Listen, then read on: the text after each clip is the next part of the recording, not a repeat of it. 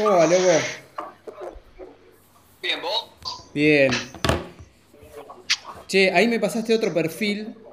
Tu nombre de usuario es Montalbanic, pero me pasaste Sí. otro perfil recién. Sí, porque, o sea, es un perfil que yo inicié con toda esta idea nueva que tengo de abrir el juego, digamos, de lo documental. Y bueno, Sí. en su momento me armé un, un perfil de, de Instagram como ya para ya tener. Pero Ahí bueno, está. como pasa siempre, ¿viste? Uno, crear un perfil es, eh, son 30 segundos y generar contenido para sostenerlo es imposible, Es toda la vida. Claro, ese es el mal de las redes, ¿no? Bueno, pero tenés contenido, hay cosas, está bien, está bueno. Sí, ah, hay alguna que otra cosa suelta, de alguna, de, de alguna que otra movida que he hecho. Buenísimo, ¿de dónde sos, che? Yo estoy en zona oeste, Villa Madero, La Matanza. Villa Madero La Matanza. Espectacular. Che, contame un poco, contame un poco de vos, de tu laburo. Fuiste una de las personas que estuvo ahí interactuando en, en los otros vivos y me decías que, que laburabas hace un tiempo ya en esta. Mirá, yo hace 20 años que laburo en esto. Más experiencia tuve que yo tenés. tuve la- ¿Cómo? Más camino que yo tenés recorrido. Claro. Eh, pero bueno, nada, ya laburé durante muchos años eh, como socialero y, y después por suerte pude despegar y me abrí con un proyecto que se me dio, que, es, que todavía lo sostengo, que es mm, desarrollo en escuelas, Sí. ¿Qué sobre todo a significa? nivel inicial. ¿Qué Hago el, el típico, el típico video de la escuela, pero con un formato un poco distinto, más completo. eh, y bueno, nada, eh, en su momento me alcanzó para, para poder vivir de eso. Y bueno, en la realidad este ISPA hizo que cada vez uno tenga que hacer más cantidad de cosas. Claro. Y después ahí me ya me abrí más para lo corporativo. Eh, pero bueno, nada, viste, o sea, siempre con esas ganas de.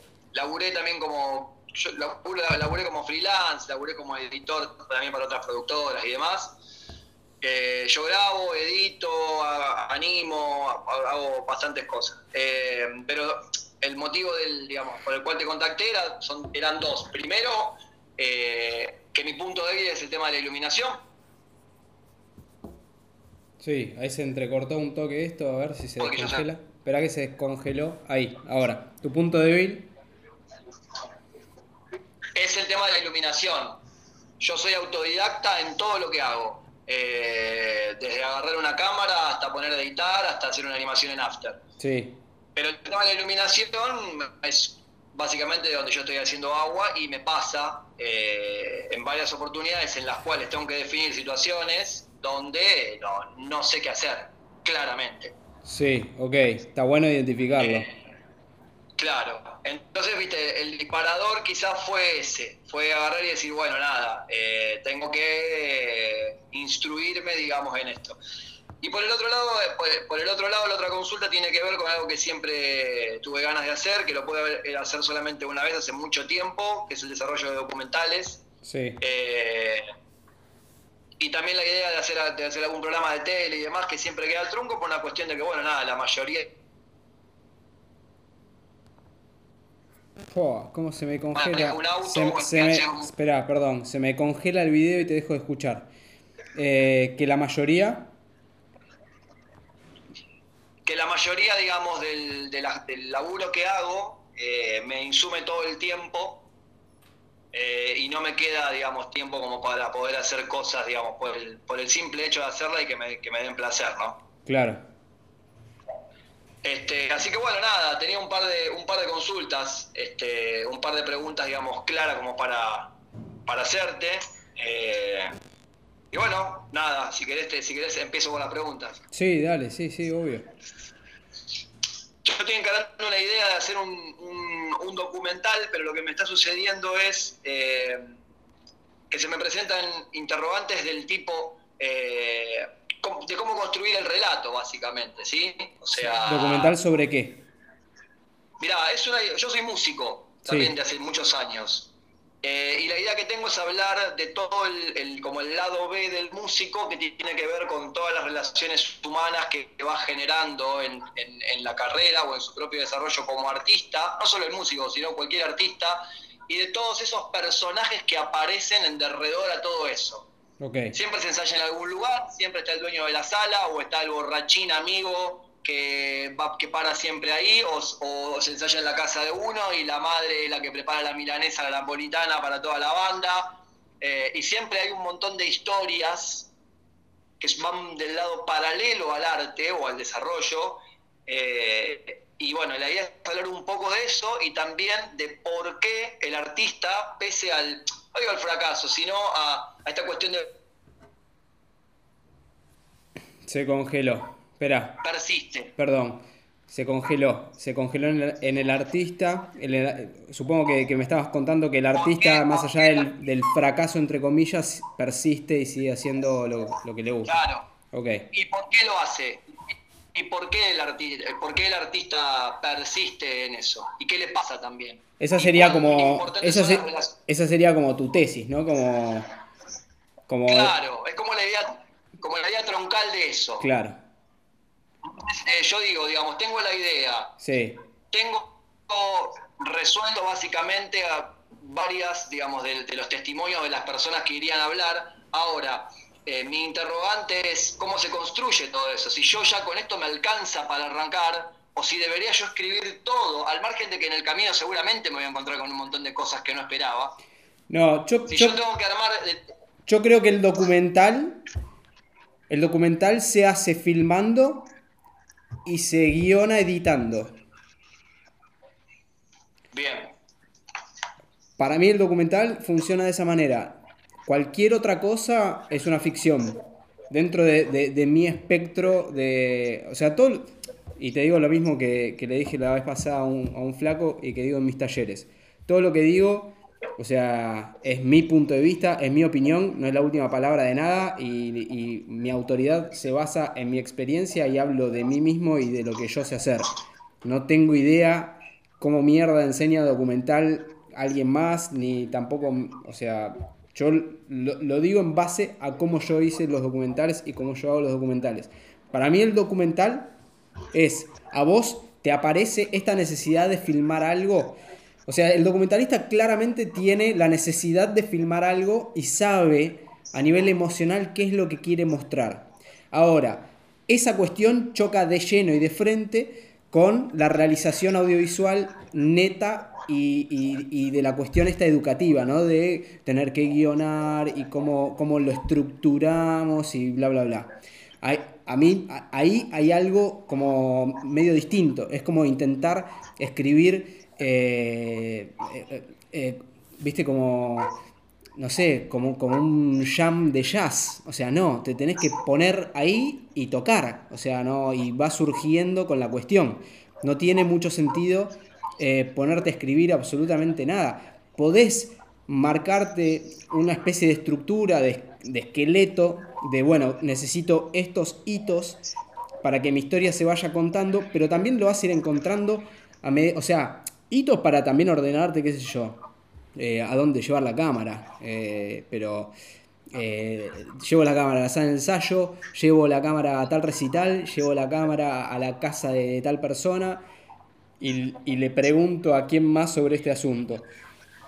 Eh, pero no, no, no te pongas a escribir nada, ponete a filmarlo, documentá. Documentalo, salí a la calle, hacelo y metete en la edición apenas lo tengas y empecé a cortar, cortar, cortar y cortalo con el corazón, ¿viste? No le pongas mucha cabeza. Obviamente que tenga sentido, que tenga una búsqueda, pero la búsqueda se la tenés que dar en rodaje vos.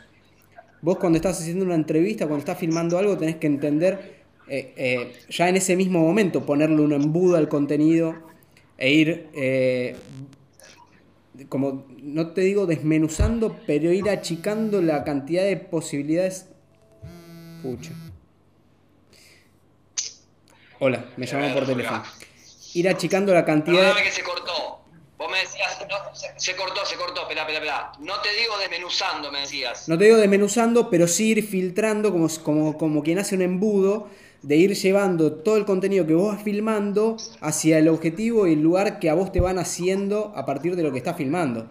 O sea, porque también necesitas... Está bien, pero yo, debería tener, yo debería tener igual, porque yo lo que generé fue ponerle un listado de preguntas Eso sí, mínimamente, como disparadores, digamos, para... No, para que vos, abarquen, vos sabés lo que estás haciendo. Vos sos músico. Vos sabés lo que estás haciendo. Hace, hace más años de los 20 que sos audiovisual que sos músico y sos este tipo de personas que vos mismo querés entrevistar. O sea, vos estás en tu salsa, man. No te, hagas un, no te hagas una lista de supermercado. Vos tenés que meterte en la cocina y cocinar. Y vos sabés qué, qué sabor querés. Vos sabés qué plato querés comer. Andá a la verdulería y agarrá, o sea, la, la fruta y la verdura que vos quieras para, mez- para mezclar en la cocina, cocinarlo y comerlo. A ojo. Bien, ok, ok, ok. Bien. Agarrá, Eh, eh, o sea, e- esto es, che, sacame esta canción de oído. Sacate la partitura Sí, de la cabeza. Sacate la partitura de la cabeza porque vos tenés, tenés 20 años haciendo videos y tenés más de 20 años haciendo música. O sea, los dos palos los conocés muy bien. Sacate la estructura de la cabeza, hacé lo que te gusta. Hacé lo que te gusta porque vos conocés de qué se está tratando lo que querés retratar. Si vos me decís, no, mirá, me mandaron a hacer un documental a pedido para tal canal, con tal guionista y tal director, bueno, está bien, te entiendo. Pero es tuyo, es de un medio que vos conocés y es con, con- con las dos cosas que forman parte de tu existencia desde que sos un pibe, boludo. Y ahora, la mecánica, digamos, de, de trabajo, ¿sí? teniendo en cuenta esto. Eh, yo el otro día me enganché en una de las charlas que vos tenías y me vi el documental de Herzog, el que editó Herzog, que había mandado a vos, el del año en la taiga. Sí. Eh, me pareció genial. Eh, claro, y vos analizás la estructura de lo que ves y ves un producto final y ves que por un lado hay, al, al margen del profesionalismo y, y- y la calidad de imagen y los fierros con lo que cuente la gente que lo hace, digamos, hay material que tiene que ver con el relato en sí y hay un montón de otro material que tiene que ver con el material de soporte. Ahora, indistintamente hay que generar ese tipo de, de materiales. ¿Qué pasa? Yo, por ejemplo, ahora viajo a Europa, ¿no? Eh, eh, eh, a España. Y me voy a ir con un equipo, porque me voy a llevar la cámara. Y mi flash es por ahí poderme cruzar con algún ñato que esté haciendo música en la calle y ahí de una, trípode, micro, y, y, y a- me pasa esto, ¿viste? Uno siempre corre, corre contra el tiempo. Me pasa en todos, los- en todos los laburos que hago. Cuando estoy en las escuelas tengo 10 minutos para grabar 50 pibitos. Cuando estoy en las empresas tengo una hora para grabar un montón de... O sea, y nunca, Bueno, pero esto no es un laburo. nunca Esto no es un laburo. el relax. Bueno, esto no es un laburo. Esto no es un laburo. Esto no es un laburo, esto es un documental tuyo. Y lo estás haciendo porque querés. Bien. Entonces, o sea, no te estructures vos mismo.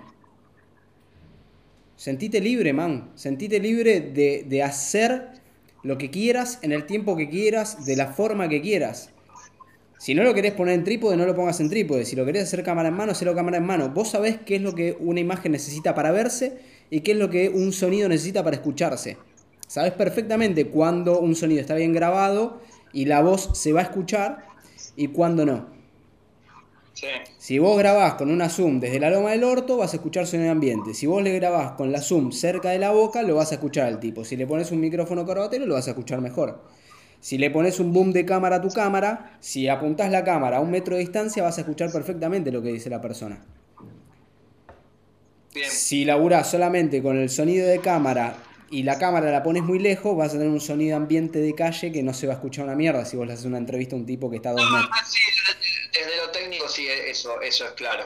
Bueno, fantástico. Eh, Ahora, a nivel estructural, vos filmá lo que vos estés sintiendo que necesitas. Y, y hacé prueba y error. Date cuenta después también qué es el material que obtenés. Porque si no estás todo el tiempo como intentando estructurar algo que no sabes qué es. El documental, a diferencia de, de- una ficción, es de autor. O sea, y, y de autor me refiero a que vos, vos estás componiendo la letra y la música en el momento. Es más una payada que... Es más una payada que, que viste, que el Sí, que un tema de música clásica. Sí, que o que el hit del verano, ¿viste? No, estás, no estás haciendo ni un programa de TV que tiene que pegarla, ni tampoco estás haciendo este, una música clásica para, para, una sinfónica donde 20 tipos tienen que tocar una partitura tuya. No, este es tu documental, hacelo como lo sientas, filmá lo que sientas y fíjate cómo queda. Y si es tu primer documental de autor propio, equivocate, equivocate un montón. Míralo, decí, uh, esto es un embole, uh, esto no va para ningún lado, uh, me fui por las ramas, uy, qué, o sea, es atractivo esto que estoy mostrando, a la gente le interesa o es un bodrio. Después, o sea, anda mostrándolo, o sea, arma algo, mostralo y hace otra cosa después. O sea, de lo que estás haciendo hay cosas. Hay un montón de cosas. Hay mucha gente aparte que, hace música, que hace música under, que se pasa la vida viviendo como ese lado B de la música. Hay un montón de cosas eh, eh, en documental digital también cercanas a, a ese relato. Ahora bien, no hay ninguno tuyo. Entonces, a mí me interesa ver qué vas a hacer vos con eso. Fíjate todo lo demás, fíjate qué te gusta, qué no te gusta, qué te embola, qué no te embola. Hay otro documental de Herzog que se llama eh, Encounters at the End of the World. ¿Lo viste? no, acá no puedo. Después, me lo mandás porque si me lo mandás en un mensajito, joya. Bueno, se llama Encuentros en el fin del mundo. A Herzog lo invitan a la Antártida. Encuentros en el fin del mundo. Encuentros en el fin del mundo. A, Gerson lo, invitan a la Antártida y se va con un camarógrafo. Él hace sonido y las entrevistas. Y se va con su director de fotografía, camarógrafo de toda la vida. Y lo que sucede a partir de ahí es increíble y es emocionante y es hermoso porque es, para mi gusto es como la tesis, es como la, demostración fundamental de cómo es el cine de Herzog, de cómo es el documental de Herzog. O sea, es la máxima expresión de voy hacia lo desconocido, filmo lo que haya y así todo yo logro mi película desde mi mirada y de mi visión y con mi voz y con mi pensamiento y con mi sentimiento. Y ahí vas, o sea, una vez que veas este otro documental, vas a entender cómo el tipo fue capaz de agarrar el documental de otra persona, reeditarlo y hacer una película, como fue la de Happy People. Happy People es, tremendo. Bueno. Tremendo. Entonces, hay, hay algo respecto a la forma de mirar del tipo. ¿Está bien? El tipo no se pone a escribir nada antes de ir. El tipo se manda y se va encontrando con cosas y va armando el relato de lo que quiere contar a medida que va descubriendo las cosas. Bien. animate a eso. Animate a eso porque para mí es la única manera de hacer documental. Bien. Ok. Bueno, te quiero hacer un par de preguntas desde, lo técnico. Sí. Ver si lo, que yo, si lo que yo pienso es correcto. Lo que me está pasando, yo tengo actualmente dos equipos. Tengo una GH4 sí. y una A6300 de Sony. Sí. Eh, en ambos casos tengo el lente del kit. ¿Sí? En ambos equipos, más tengo un lente Rockinon 1.4 eh, para la GH4. ¿sí? Ahora, lo que me sucede es que al margen de que las cámaras graban muy bien y demás, es que siempre logro y termino logrando una imagen de video. Sí. Que se ve como video. Ahora, cuando vos ves, porque yo veo material grabado con la misma cámara, mi pregunta quizás es estúpida, pero necesito hacértela. Tiene que ver con las ópticas, ¿verdad? Tiene que ver con las ópticas eh, y tiene que ver con la luz. Y después con, con el, la post de color. Con esos tres factores. O sea, vos lo que tenés es un cuerpo que es apto para, para filmar de, una forma, con una cantidad de megapíxeles y la mar en coche y no sé. Después, obviamente, la óptica te cambia mucho.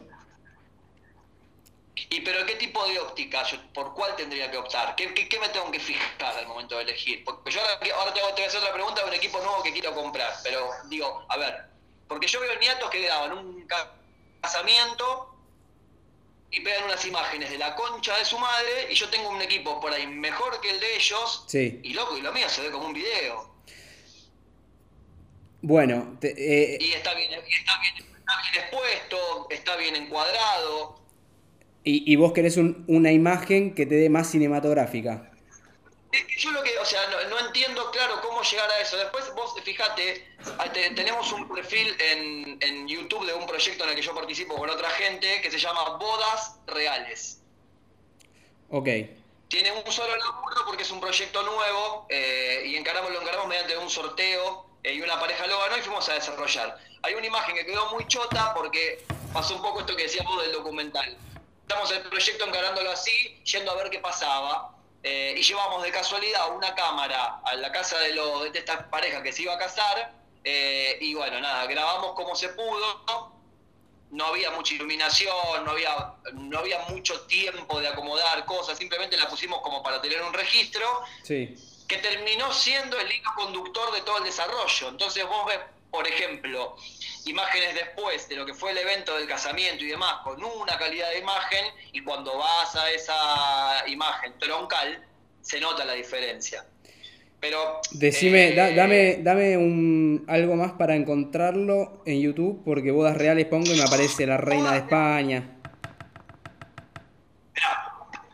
A ver, espera, vamos a ver acá. Eh, ve, poné Vero y Fer, bodas reales, Fer.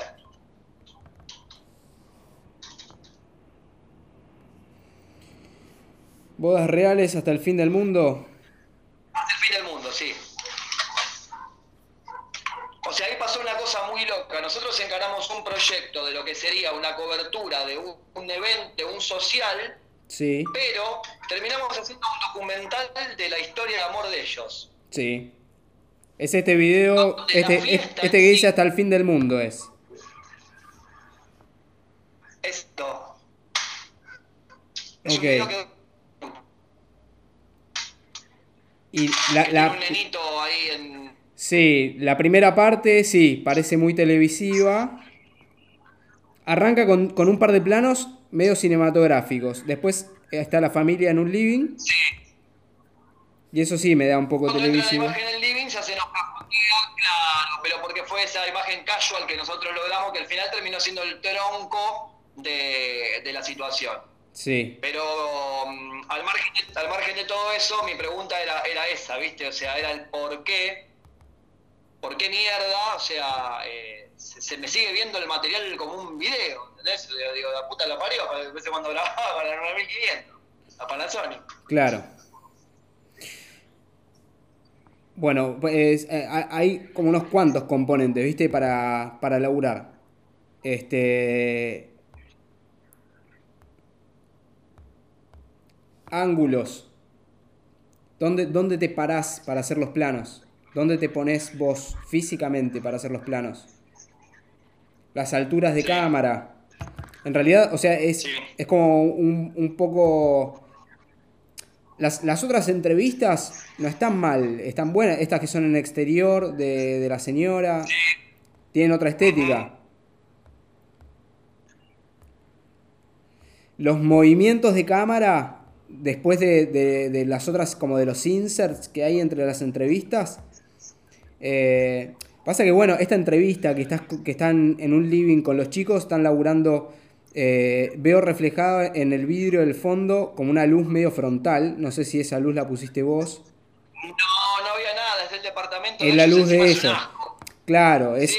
es una luz como muy, muy general de, de arriba, ¿viste? Que viene el departamento, está con los dos chicos ahí. Le- Claro. Lo que te da, lo que te da también una imagen más cinematográfica es qué mostrás en el encuadre. O sea, acá en el encuadre veo como, como muchas capas de quilombo, de- desde un vaso de cerveza a una tele prendida, los cables de atrás, hay como pedazos de ventana, un vidrio de fondo atrás de ellos. La angulación de tu posición, vos estás puesto, no estás de frente al sillón. Estás como medio, medio No, torcido, porque- como, no, pudiste seguramente. Claro. Bueno, o sea, en ese, o sea, eso que que tampoco me quiero poner a criticar eso porque después veo que para hacer las otras entrevistas buscaron un fondo, se, se pusieron a hacer un plano, un primer plano. Sí, sí, total. Entonces, o sea, creo que vos tenés la respuesta a eso también. Como no, no es que te voy a decir algo. Este... No, no, no, eso, claro. La pregunta justamente apuntaba a eso, al tema de las ópticas y al momento de elegir la óptica, ¿qué, ¿por qué óptica? ¿Por qué diafragma? ¿Por qué marca? Ir, ¿por dónde sondear? Para hacer una, para probar, para cambiar. O yo salgo del kit y ya tengo una diferencia. Por ejemplo, a ver, eh, ¿me conviene un lente fijo o me conviene tener un lente o con un con un este con una apertura un poco eh, un 3.5 pero que tenga zoom, ¿me entendés? ¿Qué sé yo? Ese tipo de cosas es lo que es la incertidumbre que, a mí se me genera. Si vos, si vos laburás con una cámara que es full frame, o no, qué sé yo, o haces la multiplicación, lo que sea, pero si vos laburás después en, en, en los milímetros que simularían un 35, un 50, un 70, un 100, vos ahí vas teniendo como tamaños de plano y distancias respecto al personaje que más o menos los tenés asimilados a la vista. Entonces, ese tipo de cosas después se van a acercar a planos cinematográficos. Es una cuestión cultural y, visual. Si yo hago un plano así o asá y, le pongo un color eh, y le pongo dos bandas negras y después, o sea, ¿por qué a la gente le parece más cinematográfico que el mismo plano sin las bandas negras y en cuatro tercios? Porque es una cuestión del, inconsciente colectivo, ¿viste? Todos asimilamos con que ese tipo de imagen, más contrastada, con un tono de saturación de así o asá, como con las bandas negras arriba y abajo, es cinematográfico. Y por ahí es el mismo plano, pero puesto de otra manera en pantalla, te da más televisivo. Es una cuestión de, de visual, ¿viste? Es estética. Entonces, ya la, que por ejemplo, eh, qué sé yo, hay un director de fotografía, eh, ¿cómo se llama? Chivo Lubeski, eh, es director, de, bueno, director de fotografía multipremiado que está en la cresta de la ola en este momento. El tipo labura todo en gran angular, boludo. Entonces, o sea, ¿qué es, que no te puedo decir, no, si laburas en gran angular no es cinematográfico. No, sí es cinematográfico, es lo mismo. El tipo labura con un 14 milímetros, con un 15, con un 16 recontra granular, pero tiene que ver con cómo el tipo emplea la cámara, cómo hace los movimientos, qué está encuadrando con ese 16. No es lo mismo encuadrar ese 16 en un departamento, tres ambientes, con luz del techo, que con una luz natural que entra por una ventana y, o sea, qué, va entrando en el cuadro. O sea, menos es más, viste, en, el encuadre. A ver, pero ¿y cuál es la para mí, para capacitarme en eso? O sea, ¿dónde hago escuela de iluminación? ¿Dónde voy? En Rembrandt, en, Van Gogh, en, en, Escher, en, en las pinturas clásicas de toda la vida. En los tipos que ya hicieron esto y que todos copiamos. En mirar las películas de Chivo Lubeski y tratar de desarmar escena por escena qué carajo encuadró y qué no encuadró. En ahí te va a servir mucho, ¿sabes por qué? El tipo labura mucho en gran angular, entonces, y hace mucho recorrido, hace mucho traveling. Entonces, de repente vos estás viendo algo. El tipo hace dos metros para adelante y estás viendo otra cosa, pero no te cambió la escenografía. Pero sí te cambió el encuadre. El tipo se trasladó en el espacio. ¿Qué es lo que dejó afuera? Escúchame, ¿y solamente Revenant u otra hay otra donde pues yo puedo ver de él? Entra a imdb.com, Internet Movie Database, imdb.com, pone Chivo Lubeski o googlealo. Eh, Ezequiel creo que se llama, em, o Emanuel, Emanuel con doble M, Emanuel Lubeski, con, con Z y K. Y, ahí te va a salir el listado de películas, después te lo paso. O sea, te va a salir el listado de películas, fumate todas las películas. O sea, que aparte son buenas películas, si te las podés ver, buenísimo. Y si no, anda viendo una por una. Anda viendo las, películas de Roger Dickens. Roger Dickens, eh, después te paso, es un tipo que, hoy no sé cuánto tiene, tendrá sesenta y pico de años, 70 años. Eh, es un director de fotografía que no viene de la escuela cinematográfica, viene de hacer documentales en televisión el tipo.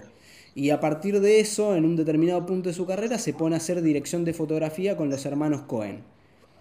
Entonces hizo películas como Sin lugar para los débiles. Y usa mucho la luz natural o eh, luces de veladores, como la luz que, que habría en un ambiente naturalmente. Que no dista mucho de un social, por ejemplo, eso. ¿Cómo hago para laburar un social con la luz que tengo en, el lugar? Eh, es una decisión también del realizador. Eh, si yo entro a una habitación de hotel donde se está preparando la novia, ¿prendo todas las luces del techo? ¿O prendo el velador, la lámpara de pie que tengo ahí, la luz del baño y abro la cortina para que me entre la luz de la calle o la luz natural? ¿O corro la cortina para que no me entre el solazo y tamizar un poco la luz de ahí? Es, es apunto a la ventana y que me reviente la ventana, o yo me muevo físicamente, le pido a la novia que se ponga así, a la maquilladora le pido por favor poner el espejo del otro lado, y en lugar de tener el contraluz, tengo a la novia mitad claro oscuro, y, y uso como un movimiento cortito de cámara así, y voy armando tipo plano en 35 milímetros, después plano en 50 milímetros, con lente fijo o con lente zoom. Pero no es que le tire un zoom de gran angular de 24 al 105 que me viene el kit.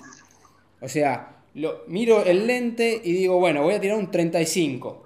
Y estoy a 2 metros con un 35. ¿Qué veo en el encuadre? Si me empiezan a aparecer cosas que no me gustan, voy, me voy acercando, me voy alejando, voy cerrando el encuadre. Hay que ir, o sea, no morder cosas que pueden generar ruido alrededor. Ese tipo de cosas me parece que vos las tenés en el ojo, porque esto, esto que estoy viendo eh, se ve muy bien, hermano. Hay cosas que se ven muy lindas. Entiendo que, que, que haya como, o sea, que, que se te mezcló esto como medio documental, medio con esta otra imagen. Sí, se fue dando así. Pero bueno. por ejemplo, ahí en lo que nos pasó en ese momento, en el momento de la ceremonia. Por ejemplo, acá, mira, perdón. Tres cámaras con Claro, perdón. Mira, voy acá a una concreta. Hay un plano, minuto 7.33.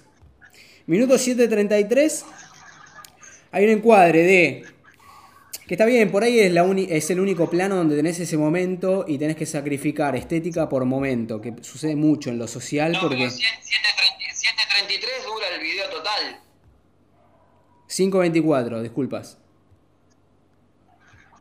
¿5? 5.24. Es un plano del novio abrazado a todos sus amigos.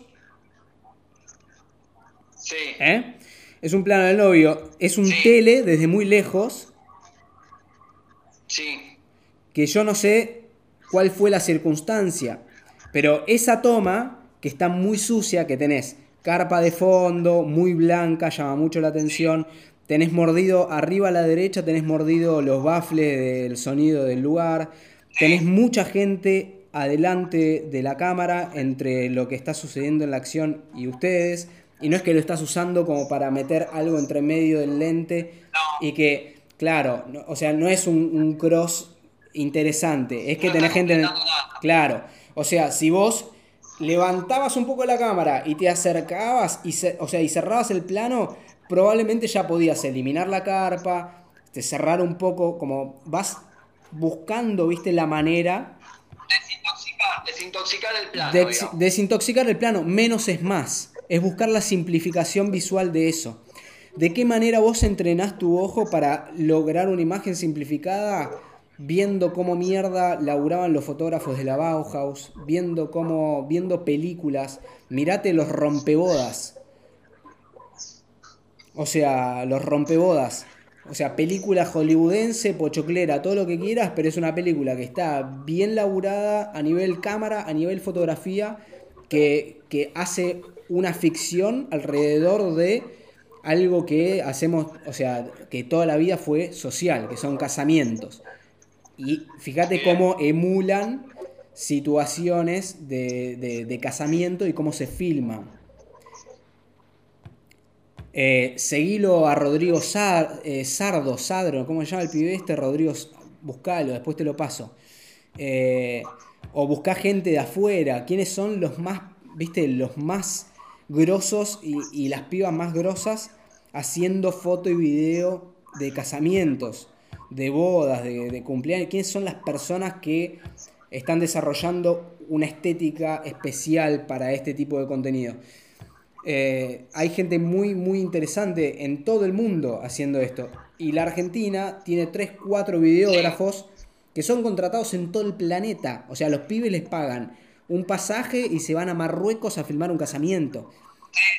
O sea, ¿quiénes son esos pibes? ¿Cómo laburan? Tratar de entender, más allá del montaje y de la edición después que te queda como una especie de tráiler cinematográfico, cómo es que, o sea, qué, cómo pensaron los planos. O sea, ¿qué se ve y qué no se ve? La pregunta inicial es ¿qué se ve y qué no se ve? ¿Qué muestran y qué no muestran? De, una, de una misma situación, ¿cuántos planos tienen? ¿Cuántos tamaños de plano tienen? ¿Desde cuántos ángulos toman esa situación? Si, vos tenés una previa de una novia o tenés un, o sea, no sé, la llegada de los novios a, después de, a la fiesta, ¿desde dónde toman eso? ¿Qué se ve? ¿Dónde te estás parando? ¿Te estás parando de frente a la consola y de fondo vas a tener la consola y va a meter ruido? ¿Tenés algún lugar mejor para pararte? Este, ¿Dónde estás encuadrando? ¿Estás, ¿Te estás encuadrando hacia arriba si la gente está saltando o estás encuadrando hacia abajo? Si encuadrase hacia abajo, lo que te va a suceder es mucho de lo que veo acá, que siempre tenés como esta parte de la gente. Y por ahí tenés que encuadrar hacia arriba y esperar que la gente salte.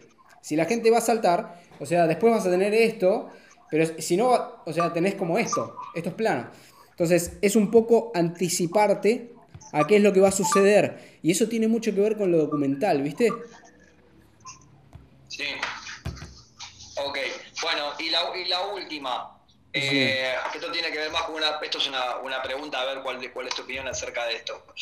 Yo estoy por comprarme, me quiero comprar la, la Sony A7 III, no sé si la tenés vista.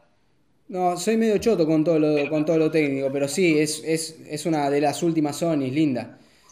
Bueno, pero me hablaron también muy bien de la Black Magic Pocket.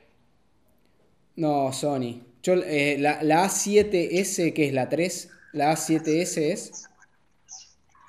No, la A7S es una cámara mucho más cara que la tengo allá que no llego. La A7 III es otra. Es un poco No, igual eh, yo eh, eh, he laburado con Sony y con Blackmagic y voy toda la vida con Sony. Blackmagic ¿Y, qué, ¿y qué óptica? ¿Sony? ¿Óptica Sony? Y lo que pasa es que con la Sony, si no tenés una óptica Sony, tenés que meterle un Metabones, que es un adaptador. Claro. Sí, sí, el Speed Booster. O el Speedbuster, no sé, sí, depende de la marca o la movida.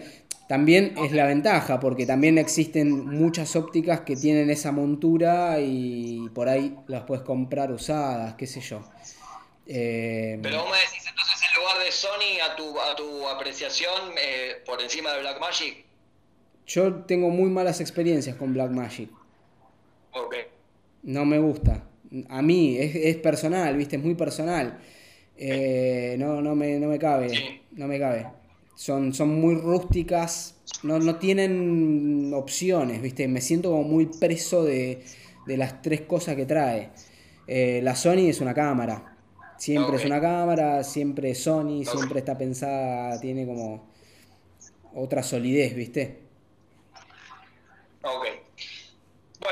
Eso, nada, lamentablemente me, quedo con, me quedo corto de tiempo. Eh, pero te agradezco desde ya toda la información y bueno, eh, estamos en contacto. Y, Obvio, dale. Eh, me encantaría en algún, en algún momento y me ofrezco a Donor, lógicamente, si en alguna realización necesitas a alguien que tire algún cable o aunque sea a café, pero quiero ver cómo se labura en primera división, porque yo estoy en B Nacional hace rato, ¿viste? Bueno, pero no, sí, no, no, no necesariamente tenés que. Yo creo que eh, la gente. La gente que recién arranca puede darse el lujo de, de, de laburar gratis. Eh, si llego a necesitar alguna asistencia o alguna movida, eh, esto es como, viste, esos jugadores de Nacional B que están toda la vida en Colón de Santa Fe y se retiran en Colón de Santa Fe, pero son unos jugadores que tienen una experiencia y que son tremendos de té después. Bueno, me parece, no, yo no desmerezco tampoco eso porque yo arranqué ahí, ¿viste? Yo vengo de ahí. Yo vengo de ahí y no le tengo, no le tengo miedo ni a descender ni, ni, ni a jugar en esa división de vez en cuando juego en esa división, no me pasa absolutamente nada, no se me cae ningún anillo, me pongo, meto las patas en el barro, no, no, no me pasa nada. Argentina es un país que, Argentina es la B metropolitana, o sea, por más que esté jugando en primera división en la Argentina, es todo, o sea, es todo lo atamos con alambre de la misma forma, solo que hay un poquito más de presupuesto, pero no, Ok, ok. Así que, eh, por el contrario, te tengo en cuenta para, para llamarte, para, para laburar, boludo. No, no, no, no pasa por... Este es un tipo con experiencia que, que tiene ganas de aprender y que quiere seguir aprendiendo, fantástico, pero no... no esa, la, la, recomendación que les di el otro día a los pibes, esto son pibes de 20 años, ¿viste? De, de, de 20 años de edad que tienen todavía mucho por recorrer y mucho por aprender y probablemente cuando tengan mi edad me van a romper el orto a mí con, la calidad de laburo que hagan y con el trayecto que tengan recorrido. A todos nosotros, que, o sea, nuestra generación. ¿Por qué? Porque nacieron con una cámara en la mano y con, ya con una cabeza. Nacieron con. ¿viste? O sea, hasta que yo me pude sentar a editar con un Premiere o con un Avid, a mí, o sea, pasó tiempo, ¿viste? Ellos ya arrancaron con esa. Y le va a suceder lo mismo, como generación tras generación. O sea, cuando ellos tengan nuestra edad y nuestro, nuestros 15 años, 20 años de carrera, van a tener pibe de 18 que van a estar editando, viste, con una pantalla, no sé, con los dedos así, tipo la, tipo la PlayStation en Bluetooth, viste, como van a ser así, van a estar editando video, decir, ¿qué está haciendo? Y está editando video en el aire, ¿cómo en el aire? ¿Viste? Como va a pasar eso. Entonces, es cuestión de que la rueda siga andando, pero pasa por, por una cuestión de, de, ejercicio de laburo, ¿viste? De, de cabeza de, de, cómo laburar. Nosotros podemos seguir absorbiendo conocimiento y seguir laburando, pero vos tenés la experiencia para cobrarla. O sea, lo que se cobra para mí es la experiencia, no...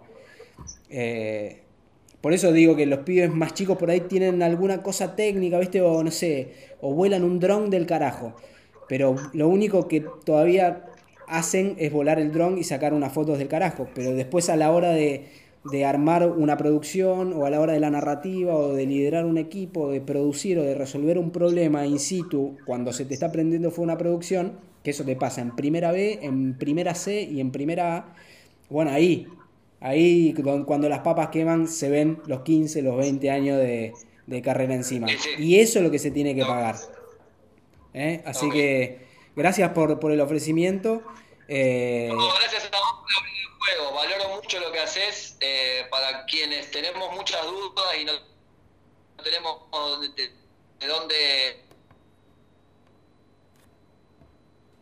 Se cortó. Este, muchos otros que puedan, puedan. Hola, ¿estoy? Ahí, sí. No, te decía que ojalá que esta conversación le pueda servir a otro este, para sacarle alguna duda y bueno, este, de eso se trata. Eh, creo que no hay que ser egoísta eh, y dar, porque dando es como también se recibe. De una. ¿Eh? De una, muchas gracias.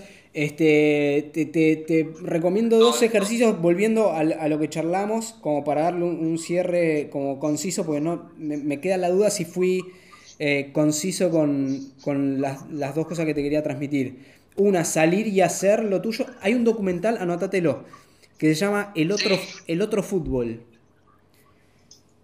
que es de un, de un documentalista medio amigote, conocido mío, que se llama Fede Peretti. Fede hizo ese documental, este, y es justamente un documental del lado B del fútbol.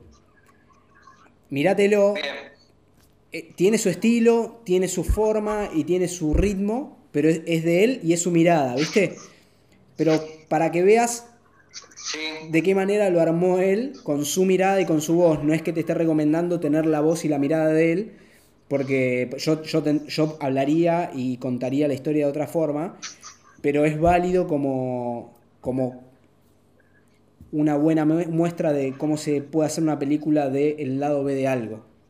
que es del fútbol, del fútbol de, no sé, la liga de la Quiaca, ponele, o de Ushuaia, ¿entendés? Como cosas completamente under. Y después lo otro es filmarte eh, cosas respetando los milímetros que serían de, de, un lente fijo. Labura en 35, en 50 y ponerle un 100 o un 85, que son lentes de cine. 35, 50, 85. Hacete, hacete ejercicios visuales en tu casa de lo que sea, poniéndote a metro y medio de distancia de algo, dos metros de distancia de algo, laburando con esos tres planos en, un ángulo de, no sé, de 90 grados, ponle un ángulo de 90 grados y arranca acá, acá y acá, y te pones los tres, cuatro lentes, 35, 50, 85, 100, y fíjate qué te da. Y fíjate qué se ve de fondo, qué se mete, qué no se mete. Bien. ¿Eh? Trata, de trata de resolver en esos 90 grados en los que te pido que te muevas, vos vas a tener 90 grados para moverte. ¿No? Hace como un cono. Pones algo en el medio, o lo que sea, un termo, y te pones acá con la cámara y tirás el primer plano en 35.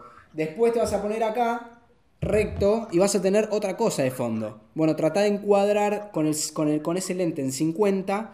No te vayas a tele, porque ahí es donde se te vuelve el video la imagen. Trata de. Ah, ok.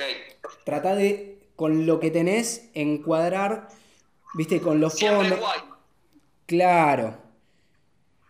Buscándole una, una, consecución, viste, como si tuvieras dos tamaños de plano, como si fuera una entrevista a dos cámaras. Hacer una entrevista a dos cámaras o a tres cámaras a un termo. Entonces, buscate dos ángulos y fíjate qué te pasa con el fondo, qué luz se te mete, si estás a contraluz, si se te mete alguna basura atrás, y cómo resolverla desde encuadre, sin mover los fondos. Porque, porque lo que veo que te sucede a veces es como la suciedad de la imagen de atrás, pero vos el encuadre lo tenés. Es una cuestión de mover a penitas la cámara de cómo lo estás encuadrando. ¿eh? Y liberar los planos. ¿Liberar los planos? Sí. ¿Cómo es eso? Liberar en el sentido, de sacarle todo eso, Claro, la, suciedad visual, la suciedad visual que tenés alrededor. Que te quede lo más minimalista posible la imagen. Que el protagonista sea el termo si está filmando un termo. Que el protagonista sea el novio si está filmando el novio, no la carpa que tengo atrás. Perfecto, ok. ¿Eh? Eso es un ejercicio que el documental te va a ayudar mucho. Ahora cuando te vayas afuera y te vayas con la cámara, filma, filma, filma, no te canses de filmar. Comprate tarjetita, descarga material, comprate un disco rígido, baja material mirá el material, mirate videos, mirate imágenes, mirate pinturas. Este, las pinturas son un muy buen ejemplo porque ahí tenés claramente, el tipo eligió no poner algo, ¿entendés? Eh, Hopper, hay un pintor, Edward Hopper, el tipo elige este.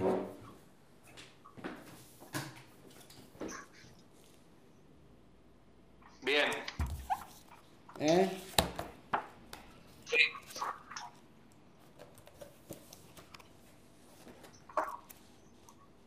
Bien, perfecto. ¿Eh? Sí. Líneas rectas, líneas rectas, cosas frontales. Las diagonales, ok, pero respetando cómo cruzan las diagonales por los tercios de la imagen. Los fondos limpios, las tonalidades, si tenés, o sea, tratar de, de reducir el contraste entre los claros y los oscuros de la imagen. Y eso es una cuestión de encuadre, porque luz vas a tener todo el tiempo, el sol está ahí. Bueno, espero que haya sido de, alguna clase de utilidad todo esto. Reconectando. Ahí tengo el wifi.